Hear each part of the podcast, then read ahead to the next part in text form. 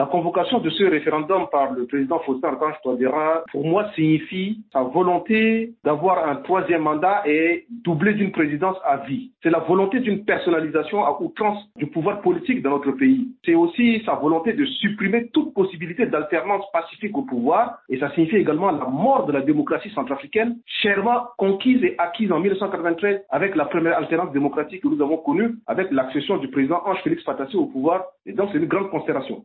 Qu'en est-il légalement? La Cour est-elle légitime depuis le limogeage de la présidente de la Cour constitutionnelle?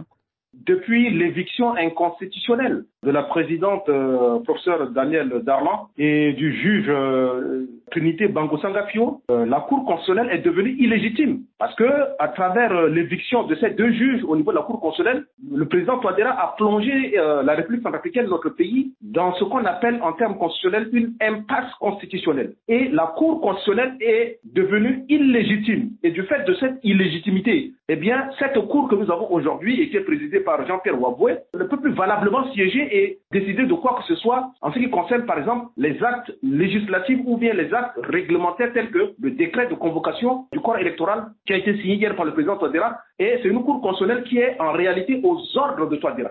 Si le oui l'emporte au référendum, la République centrafricaine en sera à sa huitième constitution. Comment vous l'expliquez ce nombre de constitutions? Ce nombre de constitutions s'explique justement par le fait que dans notre pays, depuis euh, euh, l'indépendance, nous avons eu une instabilité d'un point de vue politique et une instabilité aussi d'un point de vue constitutionnel. Nous avons connu cinq coups d'État réussis dans l'histoire de notre pays et à l'issue de chaque coup d'État, à l'occasion d'un retour à l'ordre constitutionnel, il fallait euh, adopter une nouvelle constitution. Donc ça s'est produit cinq fois. C'est ce qui a fait qu'aujourd'hui, nous avons ce nombre assez élevé de constitutions dans notre pays. Comment vous expliquez cette volonté finalement de la part du président?